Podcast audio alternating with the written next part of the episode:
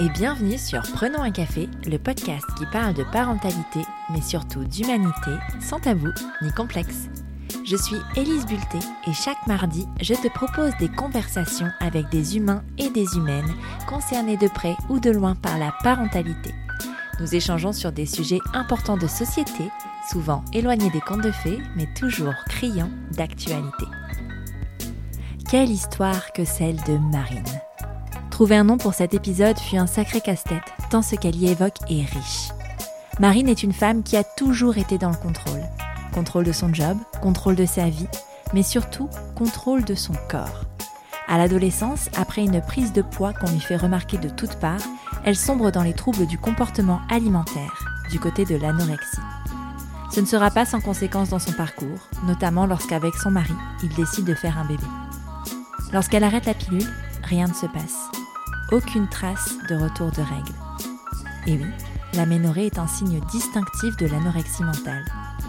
Au bout de deux ans, elle se dirige vers un parcours PMA qui lui permettra de tomber enceinte non pas d'un bébé, mais de trois en même temps. Cette grossesse triple, hors norme, sonne comme un cri de libération pour Marine. Elle est tellement hors de son contrôle qu'elle fait sauter tous les verrous qui l'ont si longtemps enfermée. Malheureusement, cette grossesse n'ira pas à son terme.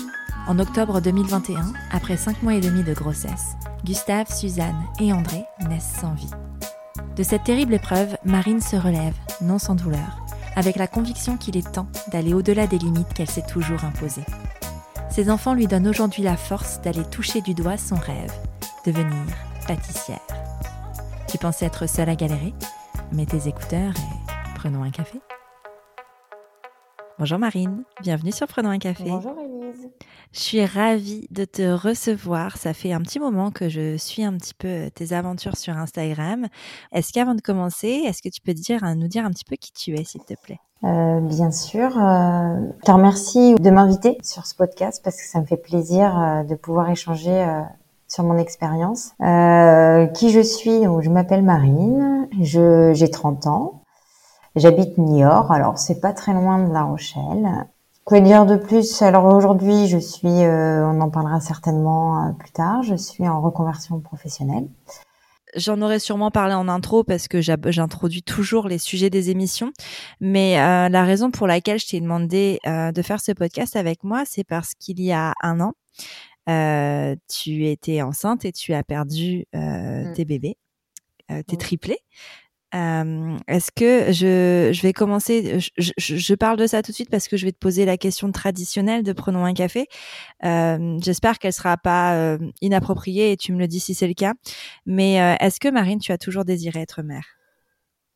Oui, mais jamais viscéralement, jamais en priorité. J'ai toujours voulu être maman parce que ma maman était maman et on voit toujours que c'est le cadre euh, finalement parfait de on se marie, on a des enfants et puis après on devient grand-parent. Euh, voilà, il y a plein, c'est la suite. Euh. Ouais, un schéma traditionnel finalement. Exactement. aussi parce que c'est la consécration d'un couple pour moi aussi, de fonder sa famille. Mais en même temps, ça n'a jamais été la priorité. Avec ton mari, vous avez, euh, vous avez parlé d'enfants euh, tôt dans votre relation ou, ou c'est venu comme ça au fil du temps? C'est venu au fil du temps. J'ai un mari qui est très discret.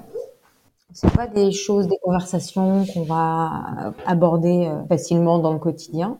Ça s'est avéré un jour où moi je me suis dit bon ben et si j'arrêtais la pilule, hein, c'est le petit message qui veut tout dire. Et il y a un jour où il m'a dit ben pourquoi pas? Ah et là, euh, je saute de joie parce que je me dis bon ben ça y est, euh, et c'est un petit feu vert. Donc euh, voilà comment ça a commencé. Après, on va dire deux trois ans de vie commune, le mariage aussi, et après ben, les enfants. Voilà, encore dans cette histoire de cadre et de suite logique. Ouais, de cadre. Mais ça te plaît Ça te plaisait cette histoire de cadre? Parce que tu vois, ça fait plusieurs fois que tu l'évoques. Est-ce que tu tu penses que c'est quelque chose qui te correspond? Ça a beaucoup mener ma vie, le cadre euh, et justement toutes ces règles. Mais au final, est-ce que ça me correspond? Je ne suis pas très sûre. Ça m'a plutôt, euh, pour d'autres aspects de ma vie, ça m'a plutôt euh, détruit que finalement laisser libre cours à mon état d'être ou à vraiment ce que, ce que je ressens. Je comprends. Donc tu décides d'arrêter la pilule, saute de joie et tout ça. Euh, comment ça se, ça, ça se passe cette histoire de, de conception euh, de bébé? Est-ce que ça marche facilement? Est-ce que ça prend du temps? Dis-moi un peu. Alors, j'ai arrêté la pilule, pensant que je suis allée voir aussi mon gynécologue, mon gynécologue, pardon, par la suite, parce que je, voilà, la suite pour voir un petit peu comment ça pourrait se passer après l'arrêt de la pilule. Donc après quelques mois, bah, pas mes règles, pas euh, bah, après un arrêt de pilule pendant pas mal d'années, on sait très bien que la machine, elle met du temps à se relancer.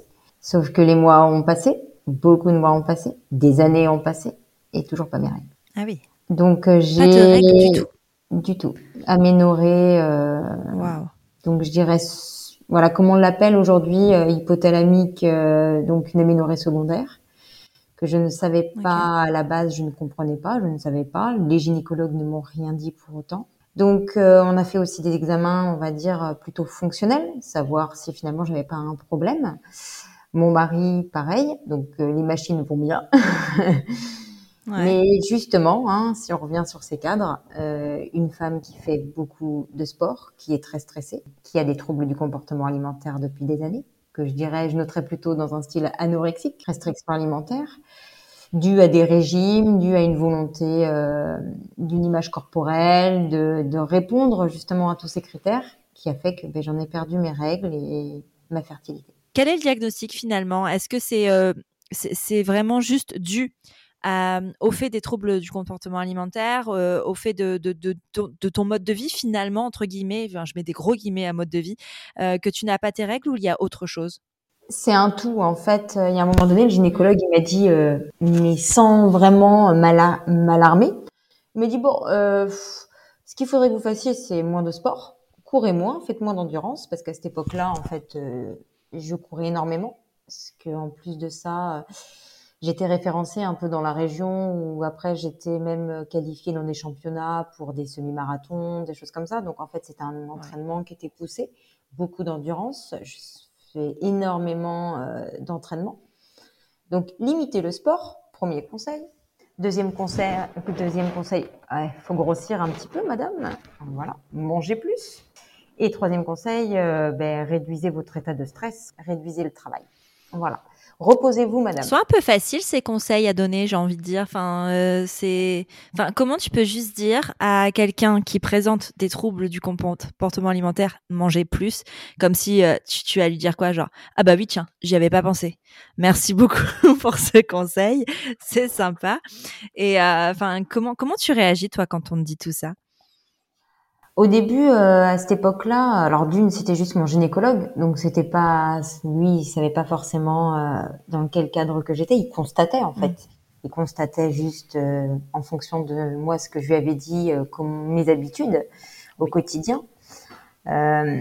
après, ce sont des jugements et c'est vrai que les professionnels de santé ne se rendent pas compte euh, tout au fil en fait de, de mon histoire, euh, le manger, ce genre de conseils, euh, manger plus, réduisez le sport, ils se rendent pas compte en fait que euh, c'est bien plus euh, sournois que ça. Après, j'ai été aussi accompagnée par des par des psycho, des psychologues ou des autres professionnels de santé qui ont pu m'accompagner sur cette sphère-là de ma vie. Pour autant, euh, c'est pas comme ça qu'ils auraient dû m'accompagner dès le début. J'aurais peut-être gagné quelques années de ma vie et j'aurais mmh. peut-être euh, voilà compris plus de choses. Parce que moi, à l'époque, je pensais que je faisais tout très bien. Quand on vous dit de d'atteindre un physique comme ça, de faire du sport, euh, pour une personne qui est moi en fait de mon tempérament, qui j'ai toujours été voulu faire la bien les choses, le perfectionnisme, la volonté d'être bien vu, d'être aimé par tout le monde, le regard des autres, le tout ça. Mais en fait, on se dit, ce que je fais, c'est bien. Mais en fait, euh, faut juste trouver l'équilibre. Mais l'équilibre, euh, c'est tellement compliqué dans, je sais plus où j'en étais. Euh, oui, en fait, pour toi, pour toi, il n'y avait pas de problème finalement parce que tout ton mode de vie, en tout cas, tout ce que tu faisais, c'était vraiment, euh, euh, tu pensais que c'était dans le bon sens, que c'était ce qu'on attendait de toi finalement, euh, ce qu'on attendait de toi dans la société, mais euh, en tant que personne. Donc forcément, tu te dis pas à un moment, ça te met pas la puce à l'oreille que potentiellement c'est problématique pour tout ce qui est tout ce qui touche à la fertilité et, et derrière, enfin pour concevoir, puisque mais moi ce que je comprends pas et après tu auras certainement peut-être pas la réponse, mais que le fait quand même que t'aies pas tes règles, c'est enfin c'est quand même des un, un, un, gros signe au niveau de l'anorexie. L'absence de règles est un des signaux euh, d'anorexie assez euh, avancé, j'ai envie de dire, euh, qui montre qu'il y a, qui a un, problème à ce niveau-là. À aucun moment, le gynécologue y a, y a pensé. Il me l'a jamais dit. par contre, ben, en fait, c'est qu'aussi quand on prend la pilule, on ne sait pas en fait si on a un aménorrhée. Oui. moi, en fait, depuis mes 18 ans, alors en fait, pour dans le contexte, pour remettre tout dans le contexte, quand j'étais euh, plus jeune, euh, j'étais en surpoids. Euh, une bonne vivante, une très grande, une très bonne gourmande. Les goûters, c'était le rendez-vous, le rendez-vous de l'adolescence. Voilà, un surpoids, mais bon, on savait me le dire que j'étais la petite grosse ou les, les choses comme ça. hyper sensible que je suis, en fait, ça faisait écho et j'ai entamé les régimes. J'ai entamé un régime qui s'avère être le. Je sais pas si on doit faire de la pub dans si on a le droit de faire de la pub, mais le régime du camp. Euh, je, voilà. je, je, je, fais pas de pub du tout, du tout, du tout sur les régimes parce que vraiment s'il y a bien un truc sur lequel je ne cautionne pas, c'est ça. Mais je vois ce que c'est. C'est un truc qui était réputé dans les années 2000, je pense un peu, où euh, c'était quelque chose où il fallait manger que de la protéine ou des trucs comme ça. C'est pas ça? C'est ça, c'est ça. Donc j'ai commencé ce régime, il était fulgurant, c'était merveilleux. Et là, ben forcément les gens, waouh, tu, tu, deviens quelqu'un de joli, tu as 18 ans, tu commences à plaire. Et puis finalement, l'objectif que tu te donnes, moi qui en fait euh, me référence énormément aux paroles des autres, quand on te dit tout le temps, bah, c'est bien, euh, comment t'as fait, euh, t'as une volonté de faire, etc. Ben, continue. Donc on va dire que mes troubles du comportement ont commencé vers là. Et en fait, c'est vers 27 ans que j'ai arrêté la pilule. Donc en fait, de 10 ans à 7 ans, j'étais sous pilule et je savais pas que j'étais euh, dans cette anorexie parce que euh, j'ai jamais été vraiment en extrême maigreur pour être dans, hospitalisée ou pour être diagnostiquée euh, et être prise en charge par un pôle médical. Mais j'étais quand même, j'ai toujours été finalement, j'ai quand même été euh, à un moment donné dans ma vie très maigre, mais comme je faisais aussi du sport ou tout ça, il y avait quand même cet état de musculature qui permettait de, m'éviter euh, cette vision de maigreur extrême et qui aurait nécessité devant un médecin que le médecin me dise euh, il faut s'hospitaliser, c'est plus possible. Et puis ben, la pilule a tout, noyé en fait. Oui. Complètement. Oui, mais après, de toute façon, c'est pas le seul signe, hein, mais, tu vois, ce que je trouve intéressant, c'est que dans tes mots, euh, tu dis que tu n'as pas été diagnostiqué euh, au point d'être hospitalisé, mais ça n'enlève pas le, tu euh, l'état, ça n'enlève pas la maladie, puisqu'en fait, l'anorexie, à la base, elle est surtout mentale. C'est une maladie mentale, en fait, l'anorexie, et qui a un résultat physique, qui a un résultat sur le corps, mais à la base, c'est une maladie mentale. Et c'est assez intéressant parce que ben, tu le sais, et je pense que les auditeurs et les auditrices de Prenons un café le savent, mais moi, les maladies, tout ce qui touche à la santé mentale, c'est quelque chose qui me, qui me tient beaucoup à cœur. Et, euh, et l'anorexie fait partie euh, des, sujets qui, euh, qui, qui, sont importants, enfin en tout cas pas que l'anorexie, hein. les sujets autour de l'alimentation de manière générale et des troubles du comportement alimentaire me touchent particulièrement parce que beaucoup de gens sont euh, touchés par les euh, troubles du comportement alimentaire, qu'ils soient côté anorexie, côté boulimie, et en fait on voit pas toujours qu'ils sont des troubles du comportement alimentaire, justement. On pense que ce sont des habitudes.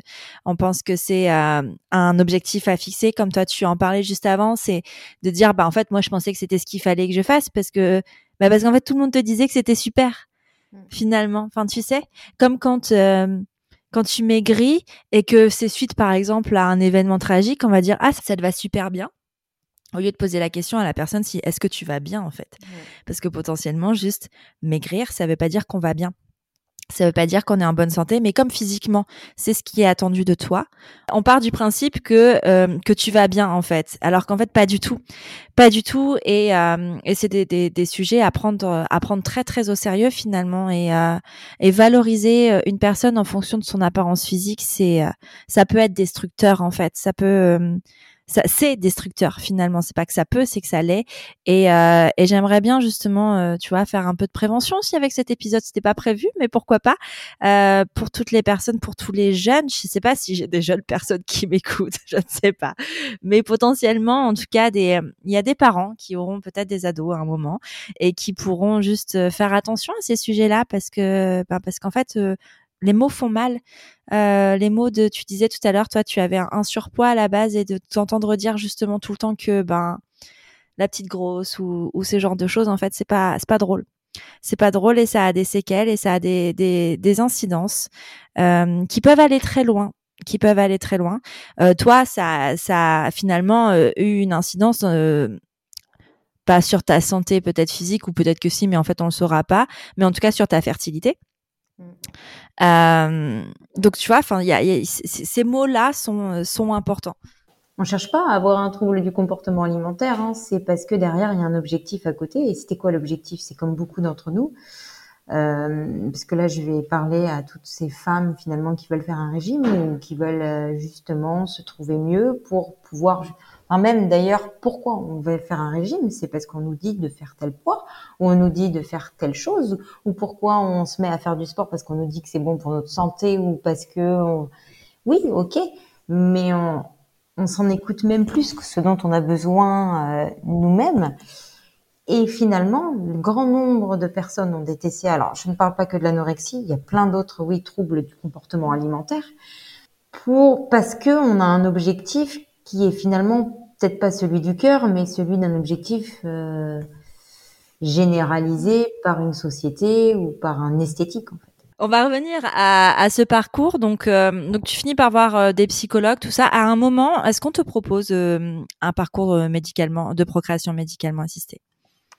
Alors, le gynécologue, après un an sans avoir mes règles, je retourne le voir en lui disant il y a quand même un problème là. Je veux bien avoir arrêté la pilule, je veux bien attendre un petit temps, mais bon, là ça commence à être long. Je pense que comme beaucoup de couples, à partir du moment où on a décidé de vouloir un enfant, c'est pas dans quatre ans quoi. Non, ça, quand tu décides que tu veux un bébé, t'aimerais que ça marche tout de suite. Voilà, exactement. Donc là, on attend, euh, j'attends ça, et là, je retourne le voir, et c'est là où en fait, à ce moment-là, il me dit, euh, euh, de faire tous les examens parce qu'en fait, pour rentrer dans un parcours PMA, il faut avoir fait tous ces examens. Euh, là où j'étais, euh, mon gynécologue, il n'avait pas, il n'y avait pas de centre de PMA. Il m'a dit, ben, si vous voulez, il y en a un sur La Rochelle. Donc, par contre, pour ça, de toute façon, il va vous demander un dossier ou euh, pour voir si euh, si tout fonctionne bien, déjà d'un point de vue fonctionnel, et après, vous verrez avec lui. Donc, déjà, on peut amorcer tous ces examens-là. Donc on avait commencé avant d'avoir euh, un rendez-vous qui est quand même long à prendre parce que les demandes sont très importantes. Hein. Donc euh, voilà, et puis donc on a là moi je me suis dit je vais faire en sorte d'avancer aussi sur mon état psychologique et mes TCA etc à côté, mais j'avais quand même envie. Je me suis à un moment donné on s'est posé la question et on s'est dit c'est le moment, on a envie donc euh, laissons-nous une chance aussi. Du coup suite à mes examens médicaux euh, ben, tout allait bien, tout fonctionnait de, de, mon côté et de son côté, euh, sachant que je n'avais pas du tout de cycle, pas du tout d'apparition, parce qu'on peut avoir en fait des cycles et des ovulations même sans avoir ses règles. Ah oui, d'accord. J'avais toi, il y avait rien du tout? Ah, rien du tout. Euh, enfin, finalement, presque une femme ménopausée. Ok. Et ils ont réussi à déterminer la raison? Oui, les prises de sang et les choses comme ça ont montré que finalement j'avais une activité hormonale très faible parce que finalement euh, j'ai un corps qui fait en sorte de gérer ses organes euh, vitaux et qui n'a pas suffisamment d'énergie pour euh, pour la question hormonale. Mais à part ça, tout va. Enfin, je veux dire, tu es à part ça, tu es fertile. Enfin, tu as une réserve ovarienne, tu as des ovules et tout ça. Voilà, tout va bien finalement. Si j'avais cette fonction hormonale et ces réseaux qui se faisaient, ces connexes qui se faisaient bien, tout tout irait bien. Et qu'est-ce qui est mis en place alors à ce moment-là? Du coup, il me propose euh, une stimulation ovarienne, ce qui est du coup euh, un traitement en fait par piqûre où on m'injecte en fait euh, les hormones nécessaires pour déclencher la machine. Ok. Quel est le protocole qui est décidé? Parce qu'on te fait une stimulation, mais est-ce que derrière, tu as des inséminations ou est-ce qu'ils te disent ça se fait de manière complètement naturelle et vous essayez à la maison quoi? Non, c'est une stimulation en fait après naturellement. On a, il n'y a pas eu d'insémination. Euh, les enfants sont nés d'un acte sexuel naturel. Oui, donc c'est vraiment pour euh, donner un coup de pouce à la nature finalement et euh, pour que ça, ça, déclenche tes ovulations puisque il n'y a aucun problème de fertilité chez ton mari euh, ni, ni chez toi. Donc a priori, s'il y a ovulation, euh, ben, la, la, fécondation peut se faire de manière totalement traditionnelle. Non mais c'est ça, c'est un coup de pouce, un coup de pouce médical. Alors, il y a plusieurs étapes. Donc, euh, d'abord, euh, les injections, c'est juste pour en fait développer les follicules. Et après, en fait, j'ai une autre type de stimulation qui là, en fait, va me déclencher l'ovulation. Et à partir de là, ben, c'est très glamour. Ils te disent, euh, bon ben là, c'est quatre jours, faut y aller. En vrai, j'ai quand même eu la question. Je me suis, je lui ai posé la question au gynécologue de demander est-ce qu'il faut le faire plusieurs fois dans la journée pour que ça soit plus efficace? Et là, il me dit non, non, une seule fois suffit, parce qu'après, euh, les spermatozoïdes de monsieur seront pas si efficaces. Donc une seule fois, mais pendant quatre jours. Je peux vous dire qu'en fait, il y a rien de glamour, hein, parce que euh, premier coup, c'est chouette, deuxième jour, c'est voilà, euh, quatrième jour, on a ras le bol. bah oui, parce qu'en fait, tu te sens obligé de le faire. C'est vrai que ça enlève un petit côté, euh, tu, ça enlève la spontanéité et tout ce qu'on peut mettre de romantique finalement autour de cette de cet acte-là. Ça a marché au bout de combien de temps? Ben, euh, en fait, ça a été la stimulation, la première, euh, les premières injections, la première phase euh, a été longue parce que le gynécologue voulait s'assurer que ça soit fait lentement, parce qu'il s'est dit, vous êtes quand même, euh, il a dit ça va réagir. Je je sais pas comment au niveau des des résultats de prise de sang, mais il m'a dit vous allez quand même, je pense que vous allez réagir rapidement. Donc, en fait, on a été très lentement, très doux dans, dans les injections. Donc, cette phase a été longue parce qu'il a, il voulait pas se planter. Il voulait pas, en fait, en arriver justement à une, une grossesse multiple. Bah oui. Donc, il avait pris le temps qu'il y ait, et, le moment idéal pour avoir un follicule bien développé et pas d'autre. Pour qu'il n'y ait pas justement une, plusieurs, plusieurs bébés euh, en même temps. Donc il avait dit, euh, on va faire ça tranquillement et au moment opportun, ça sera, ça sera bon parce que je pense que ça peut vite prendre en fait. Il n'y aura pas forcément besoin de plusieurs, euh, plusieurs euh, stimulations comme celle-ci, plusieurs besoins d'ovulation. Donc premier coup, et eh ben jackpot. Ah ouais, direct, avec une, une dose faible en plus? Oui, alors il l'a augmenté au fur et à mesure. Ça, duré, elle, ça a duré au moins deux mois. Hein. Il a pris le temps, ça a duré ah deux mois. Mais au moment où il m'a dit c'est bon, donc au moment, à la phase où on a déclenché l'ovulation, ben là, euh, ça a été euh, le bon moment. Bien évidemment, moi, je savais pas que ça allait être le bon moment. On savait pas. Donc il y a toujours euh, ben, une phase après où on est bien deux semaines à attendre, à attendre que ça se passe, ben croiser les doigts parce que j'avais certainement pas envie de refaire tout ça. Ah ouais. Tu as mal vécu, toi, cette euh, phase de piqûre, enfin de, de, stimulation, pardon? Non, mais bon, euh, ça faisait déjà trois ou quatre mois qu'on attendait, qu'on attendait d'avoir euh, le traitement. Après, ça fait deux mois de traitement. Ça demandait des prises de sang deux fois par semaine, deux fois des rendez-vous par semaine. C'était, c'était très prenant. Donc euh, et puis ben, fatigant mine de rien parce que quand ça fait des années qu'on n'a plus de cycle ovarien, quand on s'injecte euh, ben, des taux d'hormones, forcément moi aussi ça me fatiguait. Et en parler tous les jours, ben on a envie, on a envie que ça se passe, on a envie que ce soit enfin le bon moment. Donc ces deux semaines d'attente se passent. Euh, comment tu découvres que tu es enceinte? Euh, le médecin m'avait donné un, une prise de sang à faire, donc à peu près euh, deux, deux, trois semaines après. Il m'avait dit surtout, vous faites pas de, vous ne faites pas de, de tests de grossesse parce que ça pourrait être des de tests? De tests, oui, parce que ça pourrait être des faux, euh, des faux positifs. Parce qu'en fait, dans le dans le traitement, euh, il y, a, y, a, des hormones qui pourraient répondre positivement au test sans pour autant être ensemble. Il voulait pas de faux espoirs, sauf que moi, je commençais, c'est vrai qu'à un moment donné, je commençais à pas être bien du tout. et à ressentir des choses. Hein. On est, je pense que voilà, on sent des choses dans notre corps. Je, j'avoue, j'ai fait un test de grossesse avant même la prise de sang.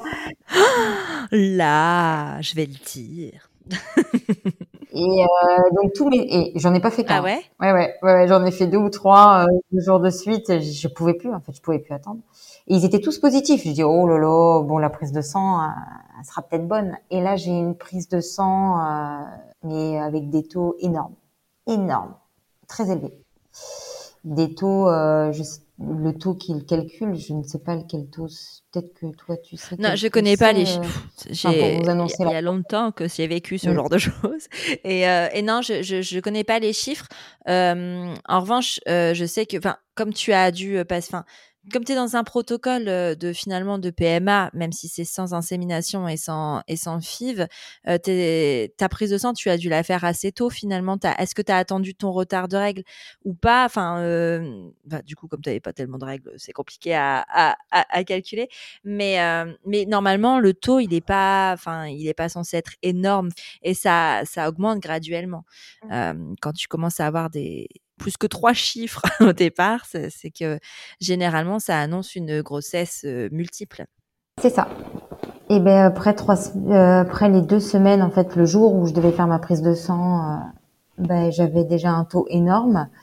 Je crois qu'il était voilà au moins trois chiffres, voire même plus. et j'avais appelé du coup le, le service PMA et il m'avait dit bon ben là vous êtes enceinte mais ils n'ont pas été à me poser plus euh, d'interrogations concernant euh, le résultat. Donc là, après, bah, il y a eu le rendez-vous, euh, le premier rendez-vous avec le gynécologue où là, on a fait une échographie. On a, il a découvert qu'il n'y avait pas qu'un seul bébé. Donc là, ça aussi été une très grande, une très grande histoire. Tu nous racontes Donc avec mon mari qui était là également. Bah, je peux vous raconter, il n'y a pas de souci. Donc, euh, donc moi, moi, pendant l'échographie euh, le médecin qui euh, qui regarde dubitativement. Donc moi, je voyais que le médecin, le regard du médecin. Lui, le médecin regardait l'écran. Et mon mari était un petit peu sur le côté et il dit à mon mari, bah, venez, venez, n'hésitez pas, venez nous voir, venez avec moi. Donc il, il se rapproche et le le médecin euh, ne dit plus rien. Bon. je dis qu'est-ce qui va pas euh, Qu'est-ce qui se passe euh? Et là, il me dit ben, vous voyez, je vais vous regarder. Retournez-vous, regardez l'écran. On, tous, on a tous regardé l'écran. Il me fait voir bon là, vous avez le premier bébé, là le deuxième bébé. Là, je le regarde. Je dis c'est qu'il y en a deux. super contente parce que c'est vrai que ben moi des jumeaux, ça ça me dérangeait pas. J'étais super, enfin super ravie. Et en fait, là, il commence à dire, euh, et là, il y a un troisième. Et là, j'ai dit trois, des triplés. Et mon mari, il a dit trois enfants. Et là, le monsieur, il a dit, euh, oui, oui, vous êtes ensemble de triplés. Et je vous assure qu'il y a quelque chose qui était très rigolo, c'est que mon mari, tout de suite, a dit, on peut en enlever. Mais non, mais ceci dit, c'est intéressant parce que moi, j'ai déjà fait des, des, épisodes, justement, on parle de, grossesse triple. Et, euh, et, sur les deux fois, à chaque fois, c'est quelque chose qui a été euh, proposé hein, par les gynécologues. Mmh. Alors, après, tout de suite, le gynécologue a dit, vous savez, vous, voilà, vous attendez des triplés. Euh, tout de suite, il nous a dit, euh, envisagez la réduction embryonnaire. Donc là, on se demande tout de suite, alors déjà d'une, on est super content ça faisait quatre ans qu'on attendait un enfant et là on nous parle d'en enlever. Alors là nous ça nous a été, on était complètement euh, perdus. Et c'est justement deuxième deuxième euh, petit euh, intervention de mon mari, il me dit on peut en enlever deux? Euh, là le le gynécologue il dit alors ça c'est sous commission hein, si vous voulez en enlever deux. Un seul ça va, mais deux c'est sous commission, ça sera pas forcément accepté. Mais là, bon, voilà, c'est dans l'empressement parce que mon mari était très content. Mais je pense que c'était euh, la panique. Bah attends, et on t'annonce que tu vas avoir trois enfants, t'as de quoi paniquer. Enfin, franchement, euh, c'est, enfin, c'est pas une nouvelle. Euh, tu t'y attends pas forcément. Non, non, non. Et puis, ben, tout de suite, c'est, on est, on attend des enfants, mais en même temps, on vous, on vous propose d'en enlever, c'est c'est plein de choses. Il y a eu plein de plein de d'émotions contradictoires, d'émotions, voilà. Enfin, après cette annonce, euh, le choc a été absorbé au bout d'un moment quand même. Euh, Qu'est-ce que vous décidez finalement?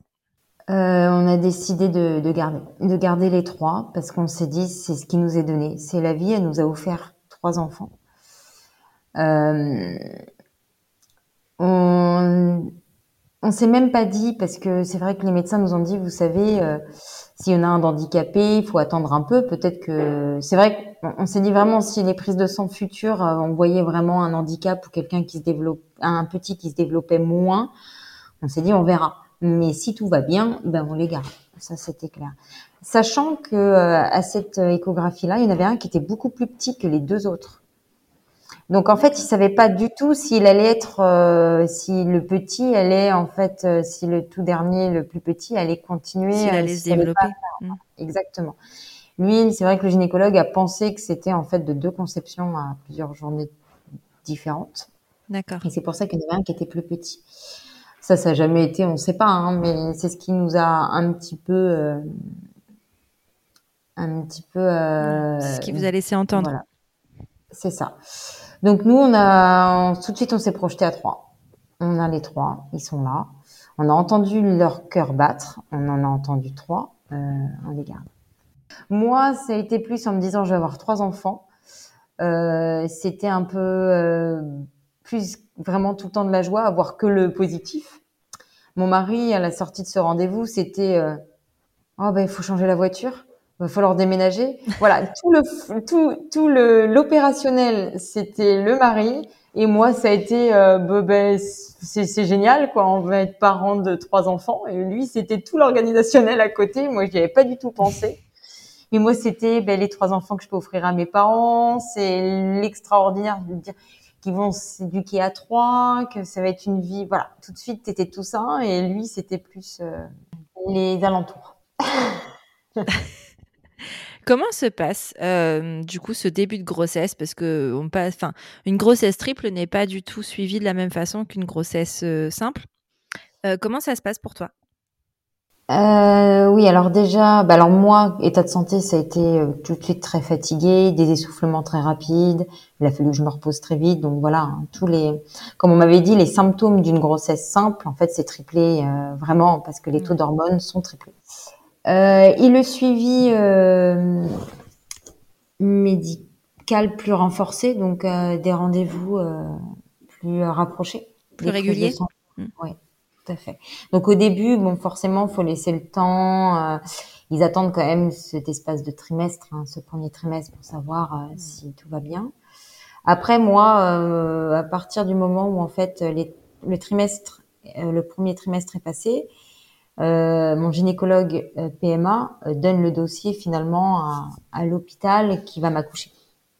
Lui, il déclare la grossesse, là vraiment. Et après, je, moi, j'ai été après trans, mon dossier a été transféré à Poitiers parce que c'était euh, un hôpital qui pouvait gérer. C'est une maternité de niveau 3 Oui, tout à fait ce qui n'avait pas à Niort. Avec moi, euh, les services de néonat et, euh, et, voilà, qui peuvent accueillir justement les grossesses qui sont euh, dites pathologiques et qui sont qui nécessitent justement une prise en charge beaucoup plus importante qu'une grossesse classique où où il y a aucun suivi particulier et où tout, enfin il y a un seul bébé et où tout va bien. Tout à fait. Donc j'ai été suivie après j'ai été prise en charge par Poitiers et, et tous les 15 jours je devais avoir une échographie. Et donc, euh, en fait, j'allais. Poitiers était assez loin, et comme ils voulaient réduire mes temps de, de, trajet, parce que je ne devais au mieux éviter la voiture, bah, du coup, j'avais 15 euh, jours, euh, du moins tous les toutes les quatre semaines, j'avais une gynécologue sur New York qui était un petit peu référencée pour les grossesses à risque, et les et tous les mois, j'allais à Poitiers. Donc, ça faisait des ricochets comme ça. Ok. Et ça se passait bien? Ils se développaient bien, les trois allaient bien, et puis donc on a su, euh, on a su euh, à un moment donné que c'était donc deux petits garçons et une petite fille. Ouais. Euh, voilà, ou qui quatrième mois passé, tout allait bien. Donc forcément, moi je prends des formes beaucoup plus rapidement qu'une qu'une grossesse simple. Hein. oui, j'imagine que ça se voit très vite. oui, ouais, ouais, ouais. Et bon, eux, elle est bien, la mère, est un peu moins bien. Bon, les, les malaises vagos, les tout ça, voilà. Et il a valu vraiment du repos. Pour moi qui étais hyperactif, ça a été très dur, mais je savais pourquoi je le faisais aussi à ce moment-là, euh, les troubles du comportement, l'hyperactivité, en fait, euh, il n'y avait plus rien. Hein. Moi, bah, c'était vraiment la santé de mes enfants qui m'importait. Hein. C'était euh, et mon corps me réclamait des choses que finalement j'avais pas eu depuis. Je m'étais pas donné l'occasion de manger depuis des années. Donc comme quoi le corps est très bien. Ah bah oui, mais justement j'ai une question par rapport à ça parce que je sais que parfois la grossesse peut être difficile à vivre pour les personnes qui ont des troubles du comportement alimentaire, notamment anorexie, parce qu'elles se voient grossir. Est-ce que toi, euh, tu as eu euh, des problèmes avec cette image de femme enceinte? Non, parce que moi, il n'y avait plus de cadre, en fait. Je pense qu'il y avait ça. En fait, comme grossesse triple, euh, il m'avait clairement dit, euh, ne pensez pas tant de poids à la semaine, tant de poids au mois. Ah non, mais moi, je prenais un kilo par semaine. Je, c'était même un, voilà, il y avait C'était un prérequis de toute je façon. Pense que ça, ça m'a, oui, et ça m'a beaucoup aidé, en fait, en me disant que j'étais hors norme. Il n'y avait pas de règles. Mais en fait, du coup, ça m'a totalement lâché. J'aurais eu, je suis certaine, j'aurais été enceinte d'un seul enfant, j'aurais eu, mes troubles auraient été toujours là. Parce que j'aurais entendu dire que à telle, telle semaine, il fallait que je fasse tant, il fallait que je prenne tant de poids. Là, en fait, il n'y avait aucun euh, cadre, aucune chose euh, qui pouvait me dire ben t'as trop grossi ou ouais il avait pas de t'as pas de euh, comment c'est quoi le mot je l'utilise souvent plus ce mot tu sais de ah je sais plus. Mais enfin vraiment c'est ça ce truc de parce que même les poids enfin sur une grossesse simple classique enfin c'est quand même oui il y a y a, y a des, préconisations euh, en termes de santé, mais euh, le poids de très fixe de tu dois pas prendre, enfin dire à une femme enceinte qui vient de tomber enceinte, tu dois pas prendre plus de tant de kilos, je trouve ça tellement dangereux en fait, parce que c'est euh, c'est rajouter du stress sur les épaules d'une future mère qui déjà, enfin c'est c'est énorme en fait comme stress et comme poids en plus, alors que tu es déjà en train de fabriquer la vie et que c'est compliqué, tu t'apprêtes à endosser un nouveau rôle que tu connais pas et en plus tu devrais surveiller ton alimentation euh, à, à, l'extrême. Je trouve que c'est dangereux. Puis ça, jamais, jamais on questionne justement le rapport alimentaire que peut avoir euh, la femme enceinte, justement de se dire ben euh, peut-être que c'est dangereux de lui dire ça à elle, peut-être qu'en fait à elle on peut pas lui dire ça, peut-être que enfin que ce soit dans n'importe quel que, que ce soit pour de la boulimie, de l'anorexie ou, que sais-je, hein. mais mais jamais on ne questionne la capacité mentale d'accepter, de, d'entendre ce genre de d'injonction, c'est ça le mot que j'ai cherché, d'injonction. Et euh, mais tu vois, c'est marrant ce que tu dis parce que tout à l'heure tu parlais justement de ce cadre qui toi t'avait euh, enfermé finalement, euh, qui t'avait poussé à faire des régimes et qui t'avait poussé à, à plein de choses et qui t'a probablement poussé aussi dans tes burn-out professionnels et qui ont certainement été le résultat de tout ça. Et le fait que t'aies plus justement de normes, à plus de, de cadres à respecter, ça te libère. Je trouve ça assez parlant quand même. Ouais, ça a été vraiment. Euh, c'est clair que je me j'ai totalement lâché prise. Et pour revenir à ce que tu dis euh, concernant en fait tout, tous ces, toutes ces indications en tant que femme enceinte, il faudrait pas faire ci, il faudrait pas grossir, grossir euh, plus, enfin, faudrait pas prendre tant de poids. La femme enceinte, je pense que toutes les femmes qui ont été enceintes, elles ont elles ont ressenti des choses qui sont qui sont différentes, elles ont des besoins différents. Et c'est si on se laisse euh, la chance de se faire confiance, de faire confiance à notre corps et à ce que demande finalement notre corps à ce moment-là, ben en fait, euh, faut juste se lâcher la grappe et puis euh, répondre à ses besoins. Parce qu'en fait, moi, je me suis rendu compte que mon corps a eu des besoins et je leur ai, je lui ai répondu euh, j'ai répondu à ses besoins parce que justement, j'avais enlevé ce cadre total. Pour exemple, je ne mangeais plus de produits laitiers et puis justement, euh, je me disais totalement que euh, les yaourts c'était pas pour moi parce qu'en fait, j'avais jamais trop aimé ça et tout ça. Mais là, je peux te dire les quantités de produits laitiers que j'ai pu manger pendant mon premier trimestre.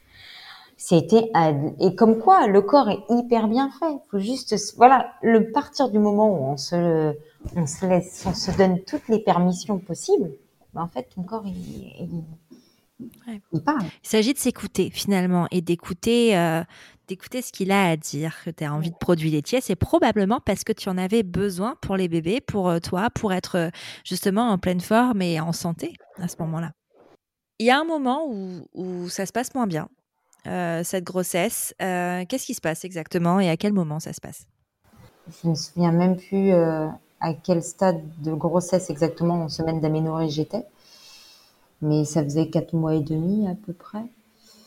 Euh, il y a des choses où on oublie. Hein. je, m'en excuse. Ouais. Non, mais euh, on n'est pas, on n'est pas obligé d'être dans la précision sur ces choses. Il y, a un, il y a un an à peu près pour faire vraiment jour pour jour, tout allait très bien. Et un jour, en fait, euh, j'ai eu quelques saignements sur plusieurs journées. Je m'interrogeais, mais finalement, comme je suis, j'étais suivie relativement régulièrement, je me dit je vais attendre mon échographie. À ce moment-là, mon échographie était le le surlendemain. Bah, je vais attendre un peu. Je saigne un peu, c'est peut-être pas trop grave.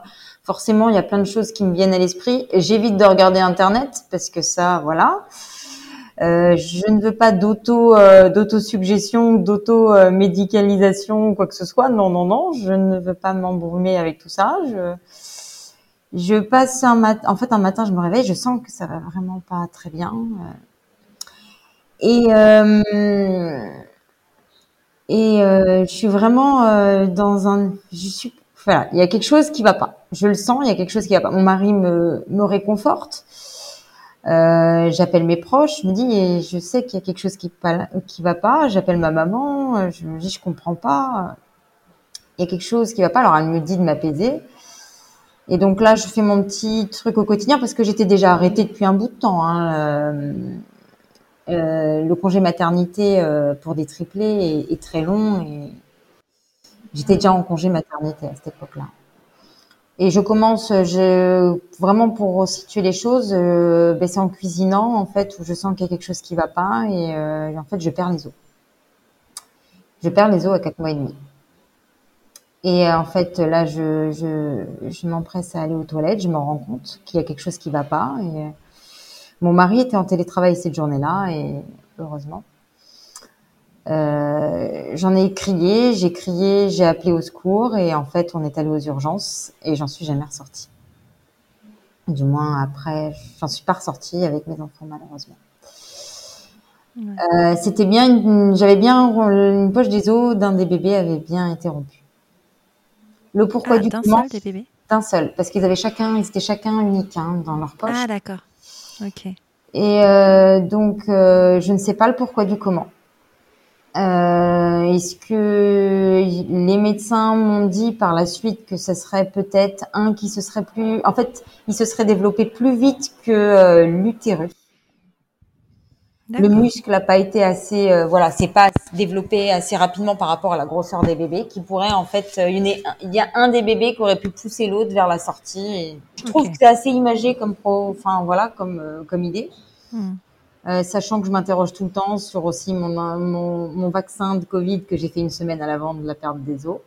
Je pourrais jamais dire si c'est ça ou pas. On peut s'interroger aussi, voilà. Je sais pas. Je ne veux pas aller au-delà de ces interrogations-là parce que j'ai pas envie de, de me torturer l'esprit. C'est ainsi. Ouais. Mais euh, si tu dis il y a que une seule poche finalement qui s'est rompue. Euh, qu'est-ce qui s'est passé par la suite quand tu es arrivé aux urgences? Qu'est-ce qu'ils t'ont dit? Qu'est-ce qu'ils Est-ce qu'il y avait des solutions en fait pour euh, ben peut-être sauver les deux autres bébés? Enfin, il y avait des solutions? Enfin, qu'est-ce qui s'est passé?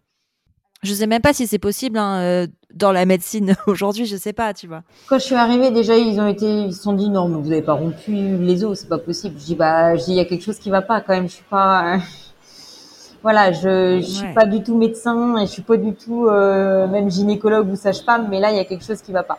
Donc après, ils ont fait les examens. Je trouve ça fou qu'ils aient pas pris, euh, qu'ils aient commencé par te dire, euh, bah non, c'est pas possible, alors qu'en fait, juste tu leur dis quelque chose et que ce soit pas pris en compte, ça me rend toujours un peu folle. Mais euh, vas-y, continue. J'habite Niort, hein, c'est quand même pas un grand hôpital. Hein. Ils étaient pas, je pense pas, ils sont pas expérimentés pour ce genre de grossesse. Non, mais ils font des études de médecine et ils savent bien qu'écouter le corps des femmes, écouter les femmes quand elles parlent, c'est quand même important, tu vois. Je suis, je suis, oui, je suis d'accord quand même. Donc après, ben, quand ils ont fait ce diagnostic-là, donc on a fait les échos, ils se sont rendus compte que donc il y avait un bébé qui était euh, qui n'avait plus sa poche. Donc là, ils m'ont dit tout de suite, euh, je n'étais pas transférable à, Poitiers parce qu'en fait ma grossesse n'était pas, euh, j'étais pas, j'avais pas atteint les, les 25 semaines d'aménorrhée. Et à Poitiers, ils me prenaient à partir de 25 semaines d'aménorrhée parce que avant, en fait, je prenais un lit pour une pour une, une éventuelle personne qui avait des bébés viables. Là, moi, les miens n'étaient pas viables, donc si en fait, ils préféraient ne pas me prendre. Donc, je suis restée oui, parce à Avant 25 semaines, euh, la réanimation n'est pas possible. C'est-à-dire qu'on ne peut pas réanimer un bébé qui va naître en dessous de 25 semaines. C'est pas, c'est pas faisable. Alors qu'après 25 semaines, s'il naît à 25 semaines plus un jour, euh, tout est fait pour euh, justement maintenir euh, le bébé en vie et voir jusqu'où ça peut aller. Quoi. Exactement, c'est tout à fait ça. Donc, euh, donc je suis restée sur Niort. En fait, on attendait, attendre que ça se passe. Euh, ils n'ont pas parlé des autres bébés. Les autres bébés se développaient très bien. Il n'y avait aucune, euh, aucun problème pour eux. Les seuls problèmes qu'ils pouvaient avoir, c'était pour le bébé où la poche avait rompu. Où là, il y aurait pu avoir un sous-développement des membres et un, des problèmes respiratoires. Mais sachant que euh, les poches des os, on, on, la régénère au fil du temps. La maman, en fait, elle régénère un peu. Ça, je perdais tout le temps du, du, liquide, tout le temps, tout le temps à partir du moment où j'ai rompu. Mais euh, ça pouvait s'alimenter un minimum. Et mine de rien, il y a des grossesses qui ont été euh, assez loin avec euh, des poches des os rompues. Ça peut arriver.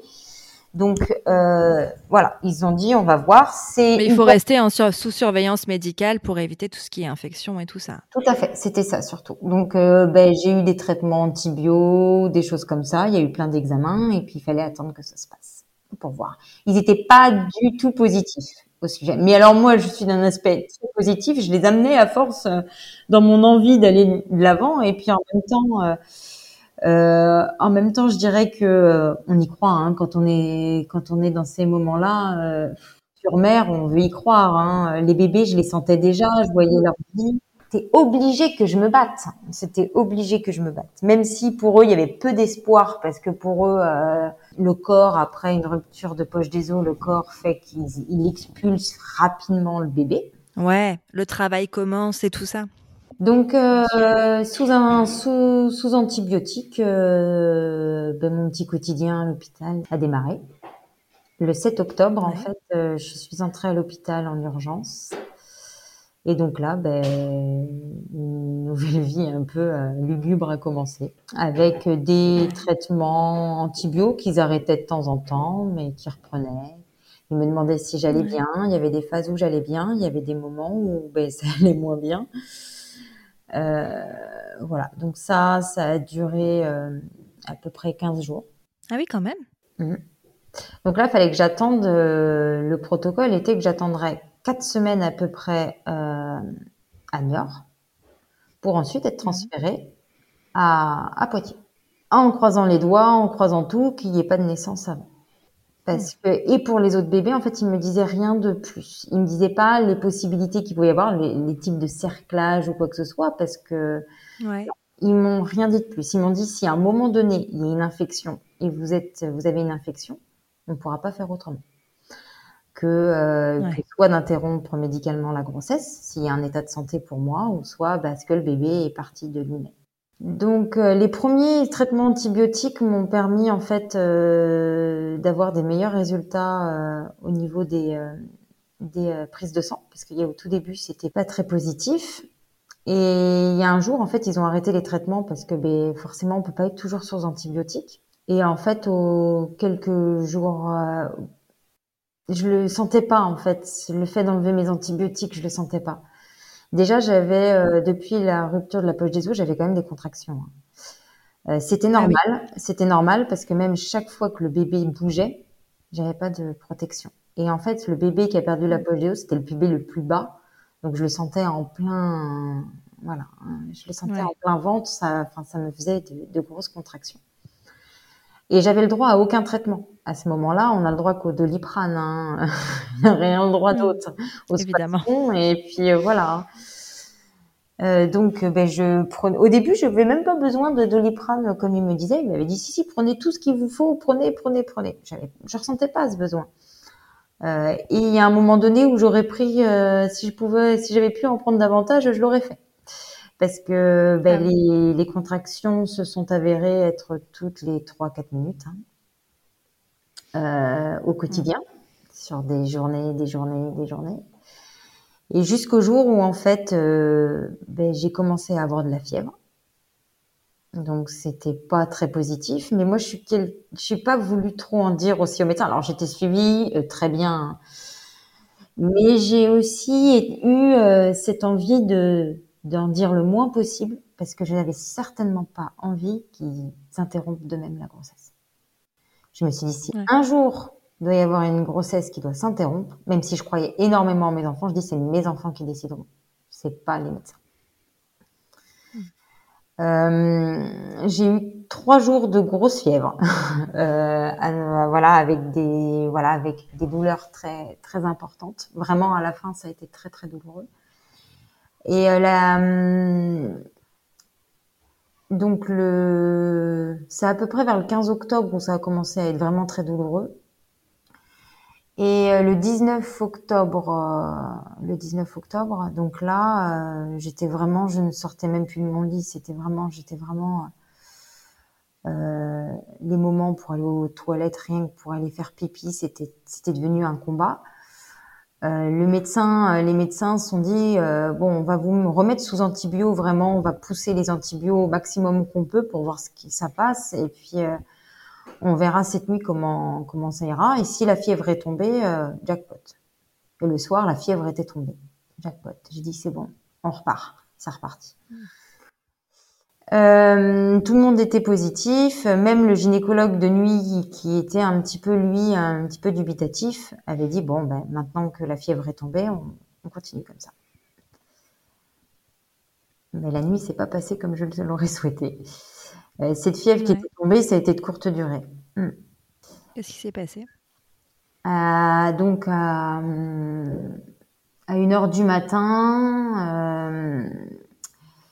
euh, ben, en fait, j'avais une fièvre importante, j'avais chaud, j'avais froid. J'ai appelé, les, j'ai appelé le, service de nuit.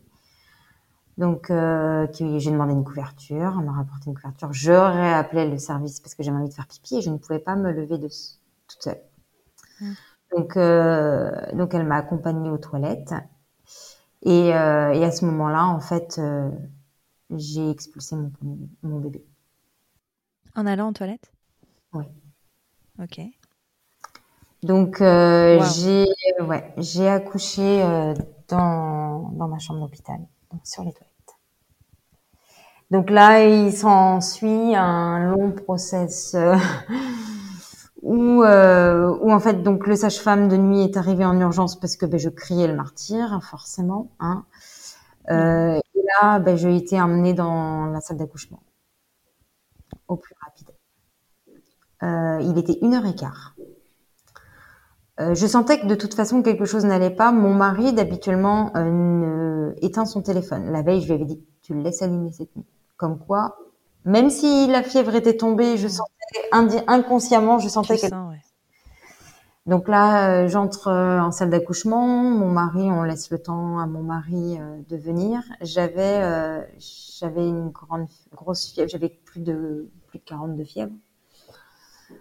tout, tout, tout, tout, tout va trop vite. Tout va trop vite. Je comprends pas. Je comprends pas ce qui se passe. Je, je pense qu'à ce bébé, en fait, que en plus, euh, on n'avait pas envie de regarder, mais j'ai regardé. Hein. J'ai regardé ce qui se passait. Hein. On tu l'as vu, ouais. ouais. Et je me dis, qu'est-ce qui se... Enfin, voilà, c'est tout... un ras-de-marée. Un raz-de-marée, c'est même pire qu'un raz-de-marée. En plus de ça, je ne me contrôle pas. Je contrôle pas mon angoisse. J'étais, euh, j'arrivais pas à arrêter de trembler. Euh, j'avais chaud, j'avais froid. Enfin, voilà, la fièvre aussi jouait. Euh, et j'arrive en salle d'accouchement. Euh, mon mari après arrive à me calmer parce que je n'arrivais pas du tout à me calmer. On me branche de partout. Euh, j'ai, j'ai, je croyais, alors c'est bête, hein, mais je croyais encore que mon enfant était euh, entre mes jambes. parce que je savais pas ce qui. Ah oui? Oui. Donc. Euh... T'as pas vu ce qui s'était passé? Tu n'as pas vu euh, les différentes manipulations qui ont pu être faites? Donc euh, et puis là, en fait, il m'installe. Mon mari arrive. Je sais pas ce qui se passe et on attend. Et ils te disent rien? Ils me disent rien. Ils me disent faut attendre. Ils me demandent de temps en temps si j'ai des contractions. Mais moi, le seule chose qui... Mais il faut attendre quoi? Ils te disent pas ce qu'on attend? On attend quoi? Que potentiellement ça arrête ou que les deux autres bébés naissent? Enfin, c'est quoi l'attente? Euh, je là, alors ils voulaient attendre de voir peut-être que ma, ma fièvre tombe un peu parce que du coup ils m'ont mis sous antibio à ce moment-là. J'étais perfusée, j'étais, moi j'avais qu'une envie aussi, c'était de de boire. Je n'avais pas le droit de boire, je savais pas trop ce qui se passait. Et euh, le gynécologue de nuit me demande si j'ai régulièrement des contractions. Et là je leur dis mais non, soulagement, j'ai plus de contractions. Ça faisait dix jours que j'avais des contractions, là j'avais plus rien. J'étais, un... il y avait, mm. c'était le seul point, la seule chose finalement positive, un petit peu euh, soulagement, c'était ça. Une heure et quart du matin, on attend dans une salle d'accouchement où d'autres bébés à côté naissent. Et tu les entends? On les entend. Mm. Nous, on attend toujours on ne sait pas ce qui va se passer. Et les heures attendent. Moi, je demande qu'est-ce qui se passe. On demande, on ne dit rien parce que je pense que même toutes les sages-femmes, elles sont, elles sont, elles savent pas en fait. Elles attendent le. C'était les consignes, les consignes du médecin. Et le médecin, il savait, est-ce qu'il savait faire quoi faire ou quoi que ce soit, je sais pas. Mais il me demandait si j'avais des contractions. Je me suis endormie un petit peu dans la nuit, je me suis assoupie. Mais c'est plutôt, en fait, c'est au moment du service de jour, le gynécologue de jour qui vient me voir et là qui me redemande si j'ai des contractions. Là, à force, je me dis mais qu'est-ce qui se passe? Qu'est-ce qu'ils veulent que hmm. En quoi ils veulent me demander tout le temps si j'ai des contractions ou pas? Là, laissez-moi tranquille. Quoi. J'avais envie de me qu'on, me laisse un peu tranquille et qu'on me dise ce qui se passe. Et en fait, à un moment donné, ben, j'ai commencé à avoir des, des contractions. Et pour pour euh, faire plus court, en fait, j'ai la sage-femme qui regarde un petit peu ce qui se passe au niveau de de mon col et euh, là, elle me dit euh, les bébés arrivent. Et c'était depuis une heure et quart et euh, le gynécologue me dit bon, euh, vous en avez deux autres, euh, on va pas vous faire attendre une journée de plus parce que là ça peut être très long. Donc on va lancer le process. Alors il me dit vous n'avez pas le droit, on j'avais pas le droit à la péridurale, j'avais pas le droit à la césarienne, j'avais le droit à rien parce que j'étais sous, j'avais une infection. Donc là ils m'ont donné en fait une pastille qui déclenche les contractions pour m'aider. Et ils m'ont, aussi, hein, ils ont voulu me shooter aussi. Ils m'ont pris, je sais pas ce qu'ils m'ont mis un produit pour pouvoir un petit peu. Un gaz, euh, oui, le gaz pour les douleurs. Mm. Exactement. Et là, il y a un moment donné où je sentais des contractions et j'ai dit, euh, j'avais cette petite pastille dans la bouche et j'ai dit, il faut y aller, on y va. La sage-femme me dit, vous êtes, c'est bon là, vous êtes sûr Et je dis, oui, oui, on y va. Elle me dit, bon, ça y est, ça fait effet. Alors la pastille fait effet? Je dis, je sais pas. Je dis, euh, et en fait, euh, j'ai poussé et il y en a un donc qui est arrivé. Et en fait, à ce moment-là, euh, donc euh, la sage-femme va de, du moins se s'absente parce qu'elle a un des bébés au, elle a un des bébés euh, donc euh, de sortie. Donc forcément, je les entends pas. Hein, il n'avait pas assez de, de durée de vie. Il était du coup à, ils étaient à 23 semaines d'aménorrhée, donc tout juste avant. Euh, et là, elle revient, elle me dit euh, bon, j'ai quand même une bonne nouvelle. Ils étaient tous les deux. J'ai accouché des deux ensemble en même temps. Donc, euh, parce que c'était quand même des petits bébés. Hein. Bon, ils étaient un peu plus d'un kilo chacun. Ils étaient à un kilo trois chacun. Mais bon, en fait, j'en ai sorti d'un euh, avec les deux. Et. Et ça a été un soulagement parce qu'en fait, je voulais pas revivre ça encore une troisième fois parce qu'en fait, euh, ben, c'était très douloureux, c'était douloureux et je me suis dit c'est pas vrai, il va falloir que je m'y remette.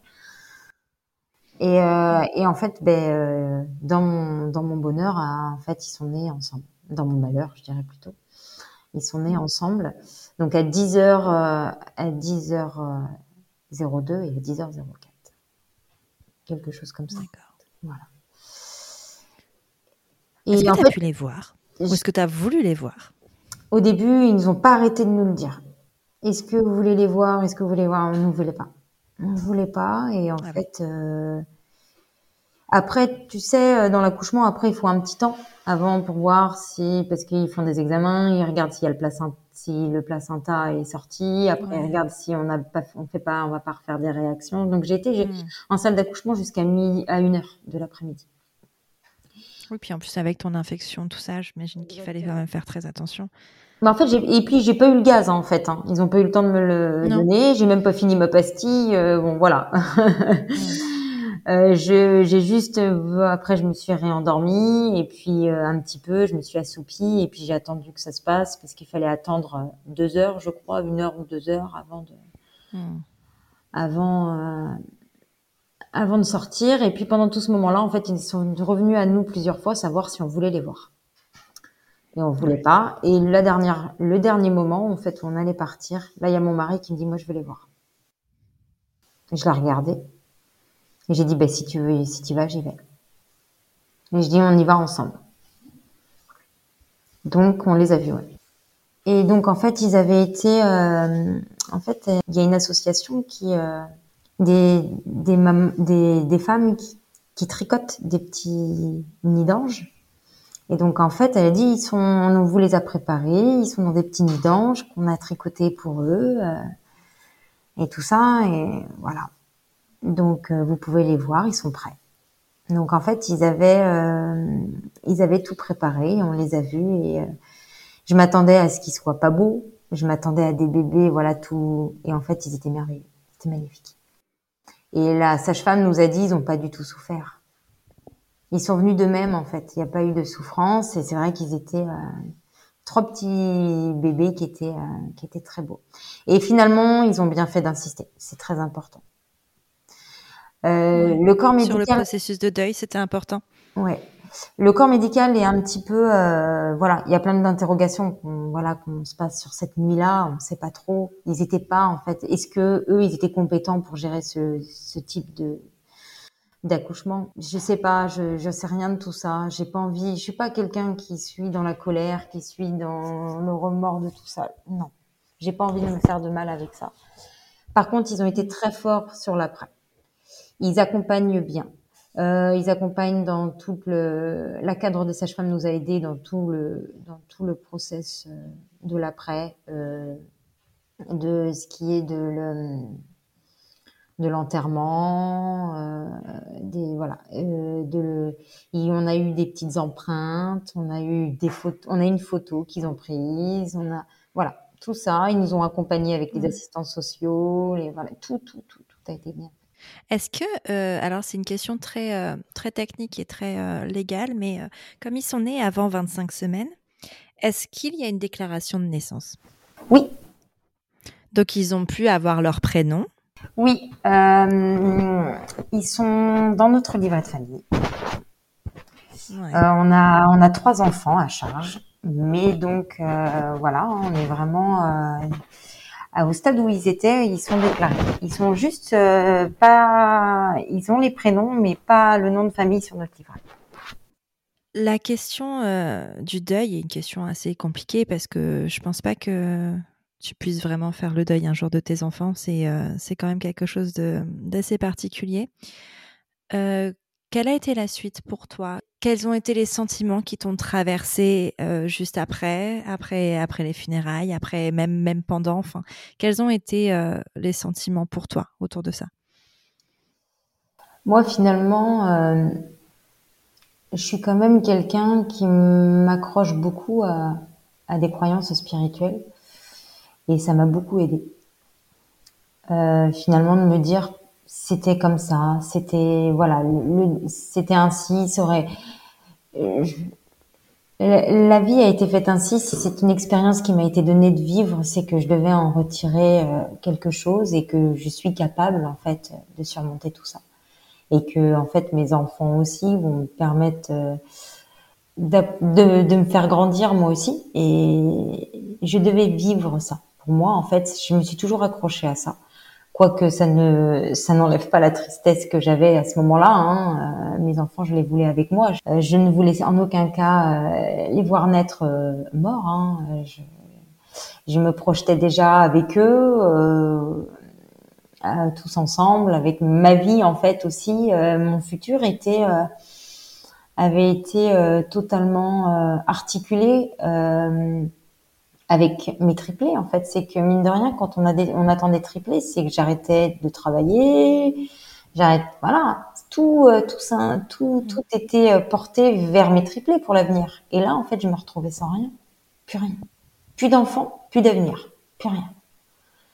Le, le trou béant, mais en même temps, je me suis dit, c'est que ça doit être comme ça. Ça se trouve, ça aurait été pire, je sais pas. Je, ça se trouve, c'était pas la vie qui me convenait des triplés. Ça se trouve, j'aurais été malheureuse toute ma vie à être mère de triplés. Je sais pas, en fait. Tu vois, c'est dur de dire. Enfin, c'est ça. Je me suis accrochée à me dire, si c'est comme ça, c'est que je, c'est, c'est mon chemin de vie, il est comme ça. Le deuil euh, après, c'est le, voilà, c'est le, le vide, le vide, et euh, on se retrouve avec mon mari quand je rentre. Euh, à faire euh, donc euh, à revenir dans un quotidien où en fait qui est pas qui est plus de sens euh, des rêves qui sont totalement ben, envolés avec eux en fait hein, ils sont envolés avec eux et un deuil qu'on fait au fil du mois pas pareil ah oui. On est très, on a été très, je pense que tous, tous les couples, hein, on a été, on est très soudés avec mon mari, on a toujours été très soudés. Euh, et il y a des moments où en fait euh, on est resté soudés, mais il y a des moments euh, dans le deuil où on, avait des phases différentes et on voulait pas, on l'a témoigné différemment. Et là, ça a été dur pour nous aussi. On s'est, on s'est battu que euh, faut comprendre l'autre, faut respecter l'autre, faut voilà dans dans ce cataclysme en fait, parce que ce sont vraiment les montagnes russes.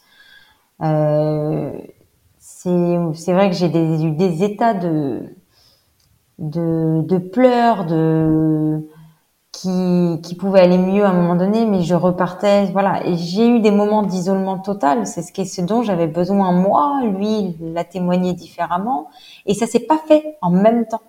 Ouais, c'est pas simple. Il y a beaucoup de de couples hein, qui se séparent après euh, une épreuve comme ça. C'est pas, enfin, le, deuil, il est tellement propre à chacun. Enfin, pas le deuil, mais la façon de le vivre en tout cas est tellement propre à chacun. Et on est, enfin, la, douleur est là. C'est ça en fait le truc, c'est qu'il y a, y a, une douleur qui est commune, mais la façon de vivre n'est pas la même. Et parfois, ça peut être difficile si on n'arrive pas à communiquer, si on n'arrive pas à être dans l'échange, ben, de se relever de cette épreuve-là. Mais aujourd'hui, euh, dans ton couple, d'abord dans ton couple. Comment, comment ça se passe? Est-ce que vous avez réussi à, à surmonter cette épreuve? Comment vous avez réussi à, à vivre ça ensemble? Ben, euh, Ça nous a renforcés en fait. En fait, on a eu un moment donné où de, de gros down, hein, comme on dit, où moi, c'était surtout moi en fait. Il y avait un problème, enfin, il y avait un problème, c'est normal, mais je veux dire, où moi, ça n'allait pas. Et en fait, il y a un moment donné où on s'est dit stop, quoi, stop. Là, faut qu'on parle. Il y avait un, il y avait eu un manque de communication à un moment donné, on se retrouvait plus et on s'est dit là, là, euh, toi, qu'est-ce qui va pas? Moi, qu'est-ce qui va pas? Donc voilà, on a posé les choses sur la table et, euh, et en fait, ça nous a relancé. Et euh, la communication, hein, forcément, on sait très bien que c'est le, c'est le point clé. Et ça a été au bon moment. Mais je pense que c'est ce moment aussi où on s'est pas compris, c'était c'était nécessaire. Et on, ça a été fait. Euh, je, pense que là, les choses. Est-ce que c'est nos enfants qui nous ont dit à un moment donné, bon ben là, les, oh, là, euh, on va vous donner le message. Ça suffit maintenant. qu'il faut que vous vous ressoudiez. Et puis, ben en fait, ça nous a, ça nous a encore plus euh, soudés. Ouais. Est-ce que vous aviez pensé à, vous avez pensé à vous faire accompagner par des professionnels, par des psys? Alors moi, j'ai été ensemble ou séparément d'ailleurs. Moi, j'ai été accompagnée. Mon mari n'a pas souhaité. Je, je n'ai pas donc euh, donc on n'a pas fait d'accompagnement, de thérapie de couple ou quoi que ce soit. Et mon mari, lui, n'a pas voulu être accompagné suite à ce deuil. Euh, sachant qu'en fait, on n'a pas vécu la même chose au niveau du deuil, puisque moi, du coup, je les portais. Lui, il a pas encore, il n'avait pas encore ressenti, euh, même s'il savait très bien, il avait vu mon, changement, il sentait un peu les, les, bébés, mais même mon hospitalisation a fait que ça les a, ça l'a un petit peu éloigné des enfants. Moi, ça m'en a rapproché les jours d'hospitalisation. Et il m'a vu quand même en véritable danger. Euh, il aurait pu me perdre. Et en fait, le jour où je suis revenue à la maison, lui, il avait quand même récupéré sa femme. Moi, j'avais perdu mes enfants. Oui, c'est pas du tout le même point de vue. Même si lui, il avait perdu ses enfants, tout comme moi, je ne lui incombe pas du tout. Euh, voilà, il avait un énorme deuil à faire. Au final, il avait retrouvé sa, femme, en fait, et qu'il avait eu tant peur de perdre tout le monde dans tout ça. Puis toi, tu étais prête. Enfin, tu disais tout à l'heure quand même qu'il y avait des choses que tu cachais au médecin que tu étais prête à mettre même un peu ta santé en jeu pour les sauver finalement, pour les avoir avec toi. Euh, c'est énorme, tu vois, c'est énorme. Et toi, tu étais prête à ça, mais euh, parce que tu le vivais justement dans ta chair, parce que tu le vivais en toi. Et, lui, euh, ce qu'il voyait, et tu as raison hein, sur ça, c'est toi, pas bien, hospitalisé sous perfusion avec à la fin de la fièvre, et possiblement le fait de te perdre toi euh, et ensuite, euh, les bébés, certes, et c'est toujours un drame, et, voilà, mais mais, mais c'est vraiment pas le même rapport et je trouve que c'est important d'en parler, de montrer justement pour les conjoints et les conjointes, pour les en tout cas les personnes qui ne portent pas les bébés dans ces situations-là où il y a une possibilité de de perte finalement de, maladie ou de quoi que ce soit de la part de la mère qui porte, ça peut être aussi, enfin c'est différent. Enfin, il y a plusieurs stades de de choses à encaisser finalement. Et alors, il me semble, d'après ce que j'ai vu sur Instagram, euh, que tu t'es réfugiée dans quelque chose. Un petit peu. Oui, tout à fait. Euh, suite à ça, donc le vide total, hein, comme je te dis. euh, voilà, je j'avais et puis mon congé maternité. Euh, mes enfants sont décédés à une période où en fait mon congé maternité s'était validé jusqu'au bout. C'est qu'en fait, si tu perds, ouais, tu perds euh, à partir de 21 ou 22 semaines d'aménorrhée, si tu perds tes bébés après, ton congé maternité, il se valide jusqu'au bout. En fait, moi, mon congé maternité, j'étais en congé maternité jusqu'à début août. Je les ai perdus au mois d'octobre, hein. Fin octobre. Le 20 oui, octobre, mais parce que le congé maternité pour euh, des triplés, c'est beaucoup plus long, c'est ça? Oui, tout à fait. Et puis, ben, comme ils étaient quand même à, un terme un peu avancé, mais ils ont considéré qu'il y avait besoin de cette période pour euh, ben, pour se mmh se refaire un peu une santé, quoi. C'est un peu ça, je pense. Euh. Et donc moi, toute cette période, ben, j'ai été un peu dans le, les, questions, les questionnements, savoir ce que j'allais faire de ma vie. Et euh, j'ai toujours été passionnée par la pâtisserie, mais bon, euh, dans un cadre avec des troubles du comportement alimentaire et, euh, et un peu aussi dans l'idée qu'il faut faire de grandes études, parce que c'est mieux vu par, par tout le monde et que c'est plus chouette ben, je suis partie sur des grandes études euh, des, des, jeunes, hein, euh, dès mon adolescence. Donc, euh, même si j'étais passionnée par les métiers un peu de la gastronomie, etc., ben, je ne m'y suis pas plongée. Et après, ben, les troubles du comportement ont fait que je me suis, j'ai arrêté la pâtisserie, j'ai arrêté tout ce type de, cuisine ou de ou d'instants qui pouvaient être gourmands, mais bien trop gourmands justement. J'ai réfléchi et je me dis, qu'est-ce que j'ai promis à mes enfants? Et je me souviens avoir promis à la mise en bière de prendre soin de moi et de faire euh, tout ce que j'avais besoin de réaliser, tout ce que j'avais envie. C'était, c'est ce que je leur ai promis en fait. Je me souviens euh, les derniers instants où je les ai vus, parce que la mise en bière, j'ai eu l'occasion de les revoir. Euh, je leur ai promis de prendre soin de moi. Et ça passait par là aussi. Ça passait par qu'est-ce qui me faisait, qu'est-ce qui m'animait vraiment, qu'est-ce qui me faisait vibrer. Au-delà, en fait, de ce trouble du comportement, qui, cette petite voix qui n'était pas moi. Qu'est-ce qui fait vibrer dans mon cœur, quoi? Qu'est-ce qui me fait vibrer? Et là, euh, j'en ai conclu que c'était vraiment la pâtisserie. Et au début, je me suis dit bon, euh, je vais passer par un candidat libre hein, parce qu'il faut passer son CAP en candidat libre. Je suis à la maison, je vais pouvoir travailler à la maison. Et en fait, euh, ben, ce dont j'avais vraiment besoin, c'est vraiment de m'offrir une formation adaptée, de qualité, vraiment quelque chose qui me tenait à cœur. Et voilà, euh, j'ai intégré en septembre, donc il y a un mois, une école, donc à Bordeaux, donc à deux heures de chez moi. un institut, l'Institut culinaire de France, qui prépare au CAP avec donc un enseignement de qualité, des chefs de, de, de, qualité aussi. Et voilà, je me suis offerte cette nouvelle vie, qui est donc loin de mon mari aujourd'hui, mais pour vivre de ma passion plus tard aussi, avoir d'autres projets. Et je m'éclate. Je m'éclate. Aujourd'hui, il y a des difficultés hein, parce que j'ai totalement percé ma bulle de sécurité que je m'étais faite depuis euh, le départ euh, de mes enfants. Aujourd'hui, je suis dans l'inconnu, loin de mon mari, loin de ma bulle, avec des gens que je ne connais pas, que je dois côtoyer au quotidien. Euh, un nouvel univers. Euh, mais quand, à partir du moment où je suis dans un laboratoire à pâtisser, ben j'oublie tout. Il y a juste des étincelles qui sont mes étincelles d'enfant, en fait. Il y a juste ça qui répond à, ma passion, en fait. Mm. C'est un peu comme si tes bébés étaient arrivés, euh, tu sais, et j'ai l'habitude de le dire, mais euh, je pense pas qu'il y ait de hasard dans la vie. Il n'y a pas de hasard. Ça ne veut pas dire que les choses négatives qui arrivent sont là pour, euh, sont méritées. C'est pas, pas du tout ça dans, dans ça. Mais il n'y a pas de hasard dans la vie, dans le sens où tes trois bébés, ils devaient passer dans ta vie, je pense parce qu'il devait te montrer le chemin. Euh, c'est un peu, tu vois, ce que je ressens, c'est de dire, ben, ils t'ont montré le chemin en disant, ben, en fait, euh, t'as pas besoin des limites, tu vois. T'as pas besoin de ce cadre que tu t'imposes et, euh, et vas-y, en fait, déploie-les tes ailes et, fonce et fais quelque chose de, qui te fait vibrer. Et, et ouais, c'est comme si, en fait, tes bébés, en passant dans ta vie, aussi peu de temps que ça puisse être, il t'avait montré le chemin finalement. Enfin, je sais pas, j'ai l'impression que c'est un peu ça. Ça n'enlève pas la tristesse, ça n'enlève pas la douleur, ça n'enlève pas l'injustice euh, de perdre tes bébés. C'est pas, c'est pas du tout ça.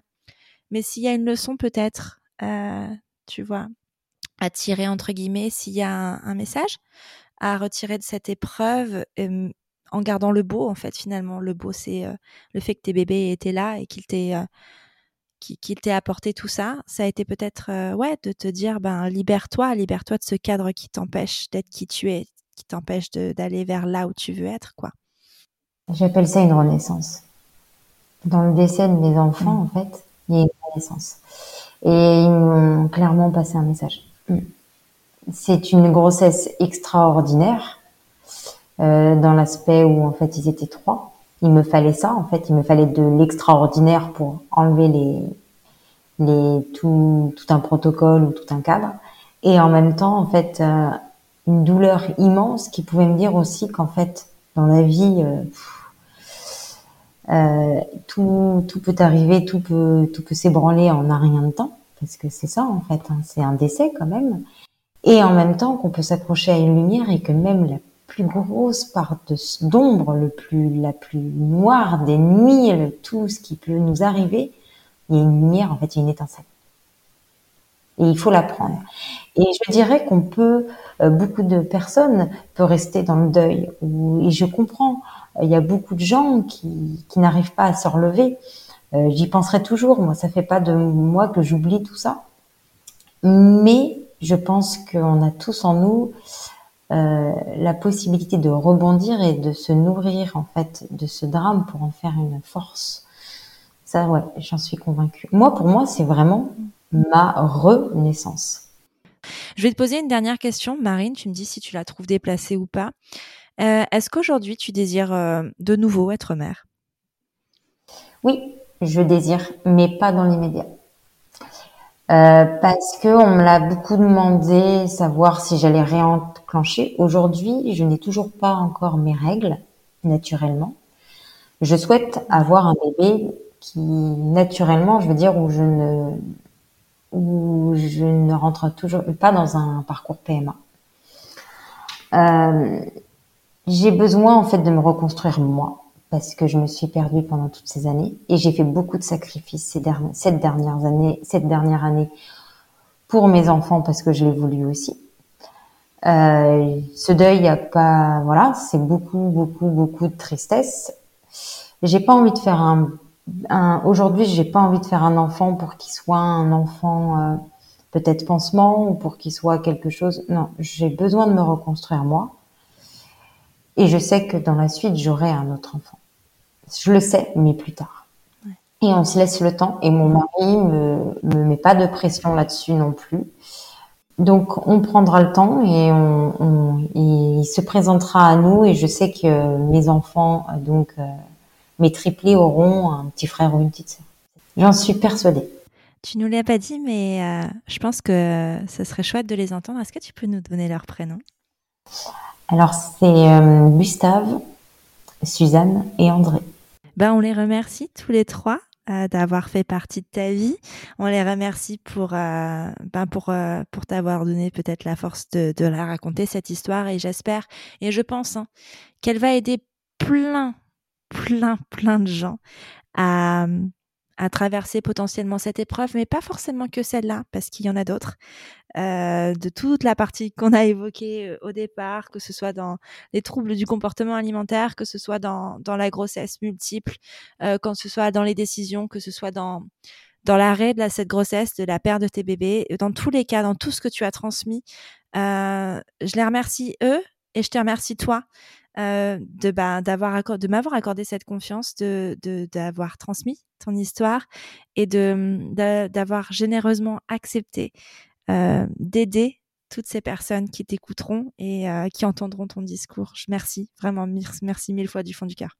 Ben merci à toi aussi de de m'avoir contacté. merci pour aussi ta confiance, ta confiance, mais aussi moi, ça me fait énormément plaisir. Euh, Aujourd'hui, en fait, du coup, avec mon compte Instagram, j'ai parlé de toute mon histoire. Je sais pas, peut-être qu'on pourra, tu pourras faire le lien. Euh, c'est vrai que j'avais monté ce compte Instagram à partir du moment où en fait on avait euh, on avait euh, eu écho, euh, on avait appris la grossesse triple. Donc il y a l'avant et l'après. Aujourd'hui, c'est vrai qu'on part un petit peu plus sur ma vie au quotidien, plutôt pâtisserie et gourmandise, mais aussi euh, un petit peu l'après-deuil, euh, les dates d'anniversaire qui sont pas faciles et peut-être aussi euh, ben, euh d'autres surprises qui arrivent euh, dans l'après, euh, dans une vie normale hein, et qui suit son cours. de tout ça, je faut pas. De tout ça, je je veux dire que les, tout le monde peut, peut me contacter également. Euh, je me ferai plaisir de d'échanger avec toutes les femmes qui ont qui sont dans le besoin parce que je sais que moi, mais finalement, euh, Instagram m'a énormément aidé, m'a aidé pendant ma grossesse parce que des mamans de triplés m'ont énormément soutenue. Et aussi après parce que il y a une énorme communauté sur Instagram de, de mamanges et de papanges et de voilà de parents en général comme on les comme on les nomme. Euh, on se soutient énormément et ça c'est très important parce que dans notre quotidien, euh, même si finalement on est nombreux à avoir vécu ce genre d'expérience, alors je ne dis pas un deuil, euh, ça peut être, alors ils appellent ça fausse couche, hein, quoi qu'il en soit, que ce soit une maman qui perd un enfant à trois semaines de grossesse ou à 10 ou à 20 semaines ou à 30 semaines, c'est finalement on a la même douleur. Hein on vit les choses différemment, mais aussi ne serait-ce que se, parler, s'écouter, euh, entendre l'expérience de l'autre, c'est très important. Mais tu vois, tu devances absolument mes questions parce que ma vraie question dans Prenons un café, c'est de dire, c'est pas grave, c'est de demander euh, si tu peux être contacté. Donc la réponse est oui, et surtout où, où est-ce qu'on peut te contacter? Est-ce que tu peux nous donner le nom de ton, de ton Instagram? Alors moi, je suis référencée sous le nom de Maman je pâtisse. Ben oui, parce que ben, comme on l'avait vu, voilà, comme on a fait un petit peu le point, euh, je suis maman hein, et je pâtisse. Voilà, donc euh, ça fait le lien. Ensemble. Tu résumes extrêmement bien la situation dans ton pseudo, en effet. comme quoi, il faut être clair et précis. Dans tous les cas, je le mettrai. Ah ben oui, mais pour le référencement, c'est important. non, mais blague, blague, professionnelle. Mais euh, non, mais dans tous les cas, je mettrai euh, le lien de ton Instagram en description du podcast, euh, dans les descriptions sur, ben, sur Instagram. tu seras de toute façon lié aux différents posts qui sortiront. mais voilà. Encore merci, Marine. Je te remercie beaucoup pour cet échange et, et je te dis à bientôt. Merci. À très bientôt. Voilà, c'est terminé pour ce nouvel épisode de Prenons un café. Je te remercie d'avoir écouté jusqu'au bout et s'il t'a plu, je t'invite à le partager sur tes réseaux sociaux, à tes amis dans la vraie vie, bref, au plus grand nombre. Après ça, tu peux aussi envoyer un max de love à Prenons un café sur Apple Podcast. C'est hyper simple. Tu ouvres ton appli Apple Podcast sur ton iPhone, tu vas sur Prenons un café et tu descends tout en bas. Là, tu mets le nombre d'étoiles que tu souhaites, au choix 5, et tu écris ce que tu veux dans la section Avis. Par exemple, le 18 septembre, Julie et les petits pois écrivaient J'ai découvert ce podcast un peu par hasard au début de l'été, et j'ai écouté tous les épisodes avec beaucoup de bonheur et d'émotion. Merci et bravo Élise pour ce merveilleux contenu, toujours juste, passionnant et bienveillant. Merci mille fois Julie d'avoir pris le temps d'écrire ce message qui me touche énormément.